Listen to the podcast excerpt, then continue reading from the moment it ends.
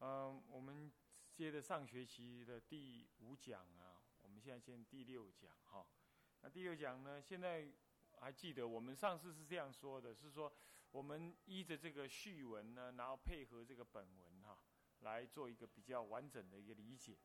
那么现在我们翻到这个序文的第十四页哈。那么法华三昧忏本身呢，就整体上来讲，它就是分五章，我们已经说过了。这五章当中，第四章呢。第四第四章第四大章呢，是他的这个正修正修部分呢，啊，又分呢这个行前的一个劝修的部分，就是前前三，就第四章里头的前三前三项啊，前三节哈，可以这么讲啊。那么呢，这个文里头呢所提的，是劝我们呢这个。怎么样是发心修，以及如何用心修，啊，这部分。那么上一次我们就上到这里，啊，那么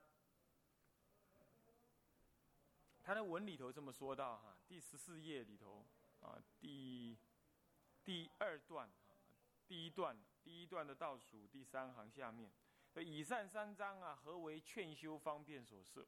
乃修缮前之心理准备与心理建设。行者当摄心体会其中意旨去啊，则修法之身心方能见之安定，以利正修之进行。那么我们我我们要回忆回忆一下，这所谓的前三章呢？如果我们看第十三页，就是什么呢？就劝修方便里头，法华三昧善里的劝修方便里头的啊，起信好药调伏三业披精进铠。那么呢，披精进铠。下面就是有三章，所谓的劝修忏法啊，行前方便是吧？修行方法。那么这个呢，事实上都是智者大师，他呢，哦，他在这部忏法之前，正修行之前，他亲自告诉我们的。那么要以他那个正文来看的话，其实很短，啊，很短。那么我们现在就可以翻过来看，啊，从。正文里头的第一页，以前我们就上了第一页哈，第一页、第二页那里，这是所谓的劝修忏法。这劝修忏法的主要内容呢，是在告诉我们说，这个修法华三昧忏得什么利益？如果你要得那样利益，你应当要修法华三昧忏。啊，这段文里头有这么说，只是最后有这么一段问话，那是在正文里头的第三页。问曰：佛道长远三七日修行，有当有何意？那么有三种意，在下当说。这个在下当说，也就是第后来的第五大章啊，第五大章所谓的正向分别里头提到的啊，第五大章。我们第五大章，啊，这个印印书壳的哈，胶装本的话是第一百页，正向分别。正向分别里头分别有什么呢？分别有借根发相，啊，借根正向。那么呢，这个，这个，那定根发相，还有那个慧根发相，那么各分什么？各分上中下三品。所以说，戒定慧有三三大类，然后呢各有三品。换句话说，总总共是有九品。这就是他的所谓的这一所谓的有三种利益，就这个意思。好，有三种利益，所以这个整个。整个法华三昧上的前后是呼应的。哈，那这段文我们以上次已经念过了，啊，现在呢，我们再看看它关于所谓行前方便这个说明。啊，行前方便，呃，这在第五页，在第五页，编案，看原标题为“明三七日行法前方便”，第二，“明三七日行法前方便”，它的本文是这么长啊。他本来立的标题名称这么长啊，那我们在做做集注的时候发现，哎，中国人好简啊，那那么长，还不如简单四个字，行前方便，大家都容易懂，是那个道理。这个行前方便呢，它并不是说你真的要拜忏之前的有的的一个很短暂的那个动作，倒不是。他这一段文讲的是指说，你要拜忏前，你先心要怎么准备。是一个比较长期的一个准备，啊，比较一个一个准备这样子。等到真正要拜忏刹那，那个那个短暂的时间之前，比如说是一个小时呃一天前，那就不一定了。这个行前方便是泛指整个什么呢？整个你从道场的准备，你发心要这么拜，你要怎么样子调整那个心情，乃至于环境要怎么整准备。好，曾经这个陈教授问问说，那我们在家人怎么样闭关呢？我有跟他稍微提到说，其实可以看这部分的说明，这可以差强人意的让你知道，其实就古大德这位这位一千一千多年前的古大禅师，他在要修行之前呢，他是怎么样子去自我准备的？其实这个文里头就提到，虽然它很短哈，但是因为他在别的地方也提到类似的道理，那我们把它整合起来呢？再看看他的那个注解以及经文上所说呢，其实我们可以看到说，其实他，嗯，是有一些严密的概念啊。我们这一部分呢，因为牵涉到实修啊，不妨稍微注意一下。那么在这里呢，第五页、第六页翻开来看哈，他那个注文，注文说：修行有二种，一者出行，二者九行。教出行者当用此法，教久修者依安乐行品啊。换句话说，这个行前方便，事实上是对初修行的人他的一个行前方便。这什么叫行前方便呢？这个当然你可以做任何解释。不过你如果看这个文，等一下下面的这个文，你就会知道，他这一题的行前方便是对一个初修行的人呢，呃，怎么样子是面对一个闭关的专修之前呢？用一个礼拜的时间做一个心情的调试，这很明显，他意思是这样。所以他的行前方便，事实上是一个闭关前的心情调试。那要这样看的话，其实他并不认为人每人初学的人可以随时去就进去关房的闭关的，他觉得是需要一些准备工作。那我们来看这个准备工怎么说？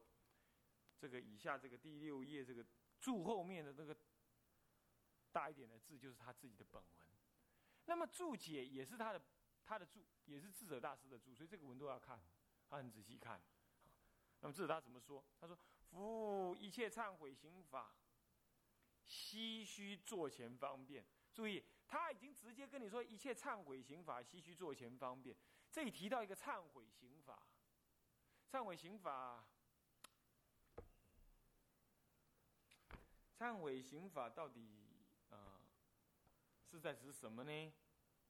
这个第五十三页啊，五十三页地方有提到，五十三页啊，五十三页集注一光句，《金光明经文句记》啊文句啊，《金光明经文句》里头有说到，看到没有？忏悔有三，有没有看到？啊，这都不是我们说的啊，这是这也就是谁说的？就是智者大师说的，所以我们现在是用智者大师的文解智者大师自己的意，最清楚了。这也是智者大师说的，这个光句就是金光明经文句文句，啊，就是说一句一句的把它解释解释这样。这这个文就是智者大师说的，所以你说你你要去了解智者大师的意思，你就不要自己想，你就拿他的话解释他自己。我们现在就是这个意思。OK，他说忏悔。他就说，所以说以服务一切忏悔刑法，唏嘘坐前方便。到底忏悔行一切忏悔刑法，那一切是指什么呢？啊，这里有提到，忏悔有三：一做法取向，再来无声三种忏悔。那么此三种通大小乘，换句话说，大乘也有做法取向无声，小乘也有做法取向无声。那么小乘做法者，如品仪中发漏语学。二十生中行摩那多，或半月做法，或对手做法，或择心，但令做法成就，不障身世及清净也。凹含中即啊，易作作啊，易易什么？易作相忏，或者叫取相忏啊。那么犯呃欲犯这个犯犯欲人做毒舌口响，此观诚实饮醉即灭，亦有观空忏，只是真空。这个已经是所谓的声闻乘法。阿含人呢，他其实他也有三种修，他有三种忏法。一种做法忏，什么叫做法忏？就是说，啊，你你犯错了，你请师傅做证明，你对他做忏悔，宣那个忏悔的文句，说我弟子某某我什么样，我犯了什么罪，做了什么事，我犯了什么罪，三说，那么请师傅做证明，啊，给你忏悔，并且替你出罪，然后他就会念一段文呐，告诉你的不可以后不可如此，这样子，这个自誓的文念一下。那你就忏悔得安乐。这个就有点像我们平常呢教学生，那学生不乖，你教他要表示忏悔。写忏，学校现在不晓得还有没有这种东西？写忏悔书，啊，这种时代了，不晓得还有没有这种玩意儿？哈，教官还有是吧？啊，还管不管用？还是管用是吧？呃，要不要纯正信函寄给他爸爸？不用，约束一下了。是，就是这个意思。那声闻圣的忏，所以做法忏，差不就是这个意思，就是你你你在佛菩萨前面，请师傅做证明，你宣一个所谓的忏悔书，那这很短。我因为做了什么，我犯了什么罪，希望今后我不要再犯，那么请求师傅呢，你给我做证明，帮我，就是替我让我能够清净，再念三遍，意思差不多啊。我们可以教一个小孩子，他犯错了，呢哈。算是轻微，但是要写忏悔书啊，差不多也是这个意思，叫做法。为什么叫做法呢？这个做法它本意叫结魔，但是老是被误用。那做法意思并不是说说做什么法事，不是这意思。就做法就是说，依着那个那个忏悔的文句，而我用一定的仪式，在出家人面前三拜，然后合掌的念那个文，那个就是所谓的结魔文，那就宣告了我的忏悔的意志，意意。意志，这样叫做法。这个没有什么仪式的，没有什么不需要什么念诵，不需要啊。这叫做法，或者叫结魔。那么叫坐相忏呢？声闻称的坐相忏是什么？注意啊，忏忏悔啊，哎，忏悔我们说明过，所谓的忏悔哈，忏悔就忏其前前，悔其后过。总要就是说我过去所造，我升起这种悔恼之。懊悔之心，所以我发愿，过去所做已错，我承认；未来未做，我当止，我不再做。这就是忏悔而已。其实所有的忏悔也不过如此，这样知道吧？所以过去已做呢，升起悔心，发愿，更不再做。啊，那不那，并且表示过去所做的是错误，请求呢什么样？请求这个这个证明。那么让我能够怎么样？让我能够清净。我过去承认我是错误，啊，日本侵华，乃至于这个南京屠杀，他就是不承认错误。所以中国，中共那中国那边还是很不爽快，是吧？啊，他好像没有对台湾没有屠杀嘛，所以陈水扁就说那叫中战，那不是那不是战胜，不是战胜日本。换句话说，他认为台湾呢并没有跟日本开战，啊。所以是中战，它是客观的名词。所以说这个台现在台湾人住在台湾这个地上啊，这历史观是错乱的，是不是这样的？这是错乱的。那这样也就是说，日本人也不需要对所谓台湾人忏悔，他对中国人忏悔就好。我们已经不是中国人，这样子，他也就是这就看就看法是这样。所以日本并没有侵略了台湾，呃，只是台湾割让给日本，这样那是清廷的事情。我们不需要跟日本作对，所以，呃，这个这个民进党有人跑到日日本去，还表示感谢当时日本有占领台湾，让台湾有今天发展的基础。你们听过这个新闻？哈 哈那这是没办法，这对不对？我们不谈呢。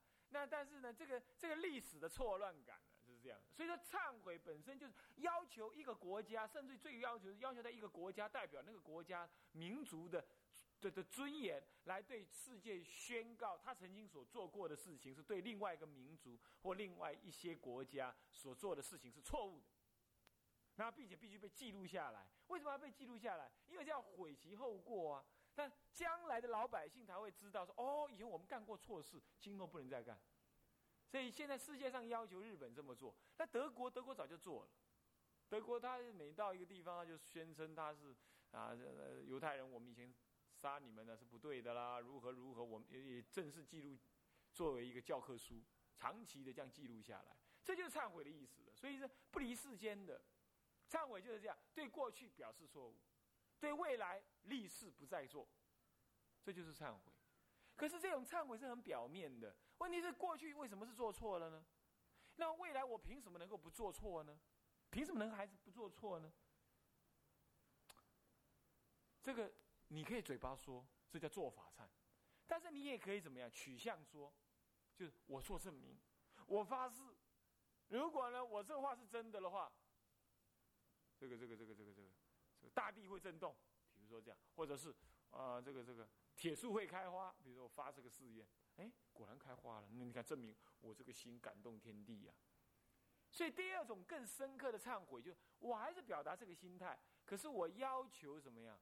要求现实当中出现了这样子的一个一个瑞相，让我看到，这就是取向忏的意思了。啊，大圣取向忏，但在这里讲的那个声闻人的取向善是不是这样？是指说我对忏悔的对象呢，采取了一种转移的思的思维，啊，男女贪爱，那我就把对方这个想成这个是可恶不可亲的，那想成就了之后。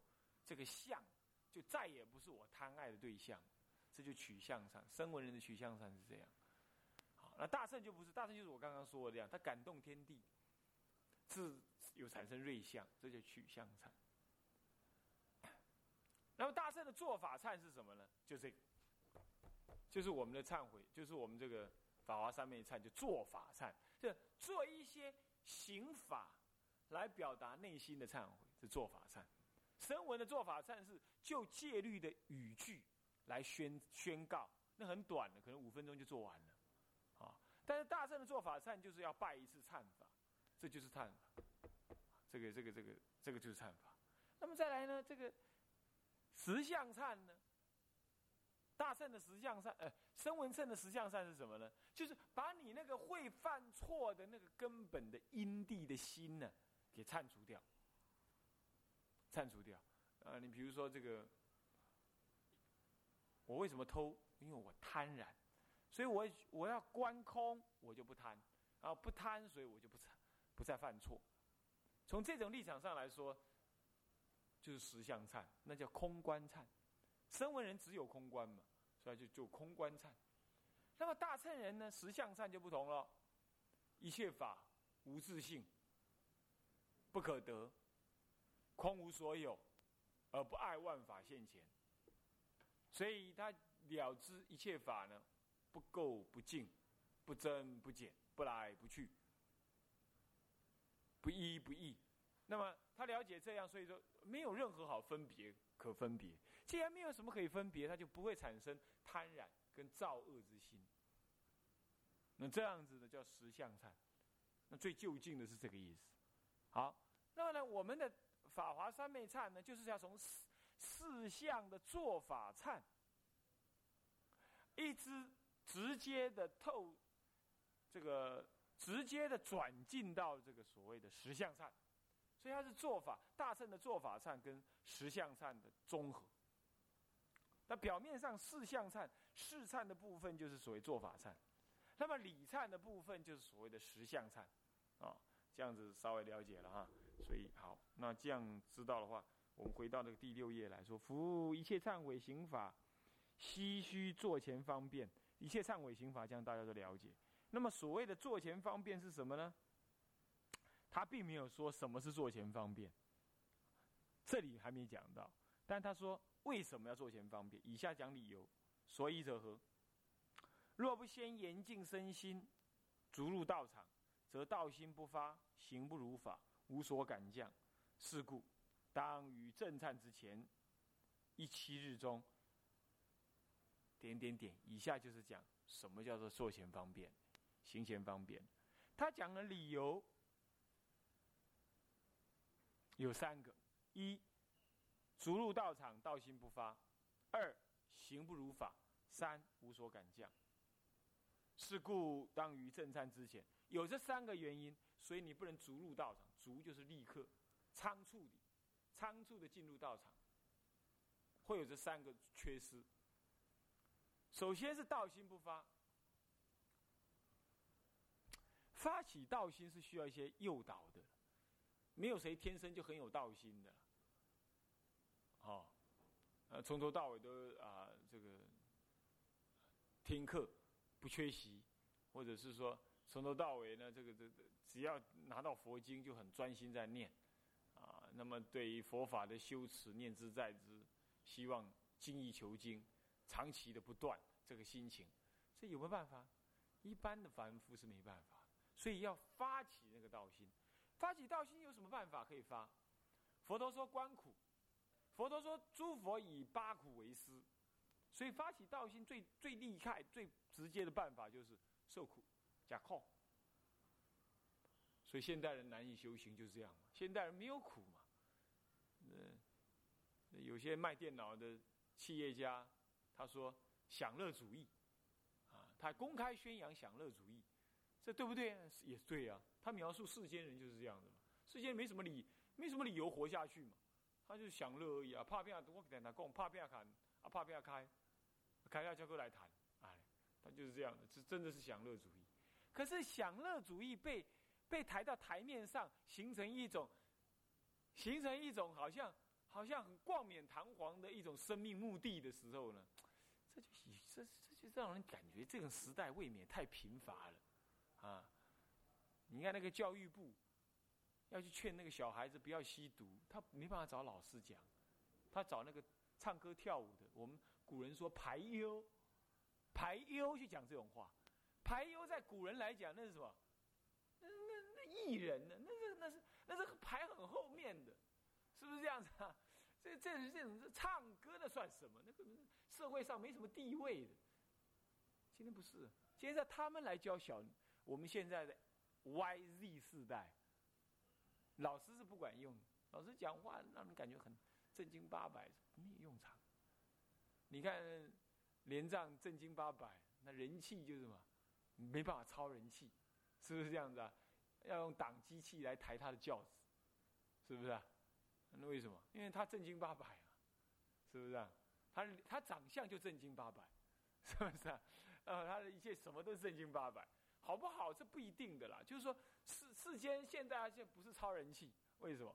因为现在人家不喜欢正经八百，啊，然后然后呢，最好是引引歌一新，乱叫怪吼一阵，哎，大家爽快。世间是这样的，那。教育那个 Y 世代、Z 世代是这样，那现在社会上什么专家学者、老师、老学究、哲学家，这是完全没有用的。我们这个时代是没有哲学家的时代，宗教家，宗教家是被意味的是一群怪人，在那里啊，他就是隔离于社会之外，他也不会去听宗教家，他说那是宗教人士讲的话。宗教是一种另外一种另外一种族群。社会在社会上没什么力量，啊，没什么力量，就是泛泛之辈。我最近看，就是去，就是上个月嘛，什么《中国时报》办了一个什么人文科技什么对话，好还好啦，圣严法师也上去了。可是我看那些内容啊，啊，圣严法师我们暂时不谈哈，我就看其他那几个人的讲讲法，讲法。刚刚讲那个享乐主义的那个人。那个人他同样的对宗教怎么说？他说：“哎，为什么需要宗教？就是因为人类在追寻享乐的时候呢，遇到了障碍挫折，所以需要宗教来给予什么呀？给予安抚。这标准的什么标准唯物思想的宗教观？你看看这这这国民党教出来的人呢，只教出唯物思想来，你真厉害啊。这就是这就是这就是马克思对宗教的认知就是这样子嘛，是不是这样子？哎，你看看。”这在资本主义国家里头的一个所谓生意人，他不过是生意人呢，啊，赚钱的生意人呢，他也是这么认知。你看看，多贫乏呀！那这种人在台面上谈所谓的人文科技，我说我说这个时代实在没什么好说的了，这个实在是好人也别想出头，有内涵的也别想出头，干啥念一讲？我得等下讲，瞎掰的就是在台面上。我一直有这种感觉，你这这种人冠冕堂皇被请在台上去谈论所谓的人文科技，他讲这种话，就我我这我来感觉那是放厥词，那根本就不懂宗教是什么东西。他在刚开始谈的时候，这真是伤人呢。他刚开始谈的时候，他还说：“哎呀，我我为了参加这个这个这个会议啊，我还去查了英文字典，干什么？查英文字典？查呃什么是人文，什么是 technology 科技啊？看了半天我也不太懂。不过大概我的意，大概我也了解他那个意思是这样那样。你看这么贫乏的人来谈 人文科技，你真的浪费社会资源了。”还正经八百的把它写在，把这些话呢都写在那个报纸上面呢，然后让所有人都去看。这不是他肤浅而已，你知道吗？是办这个活动的人也肤浅，啊，然后整个报纸的文化就肤浅。对不起，那个报纸你们应该知道啊，是台湾第一大报，不要讲孤影其名。我常常说这是。还有那次那个什么李文斯基，那个那个什么出庭有没有？克林顿啊，克林顿那个绯闻案啊，那李文斯基出庭啊，我们所有的报纸像歇斯底里似的，我那天不是讲吗？歇斯底里似的在那报，我说这个就是，这这是我们的所谓的第四权呢。还有那次那个。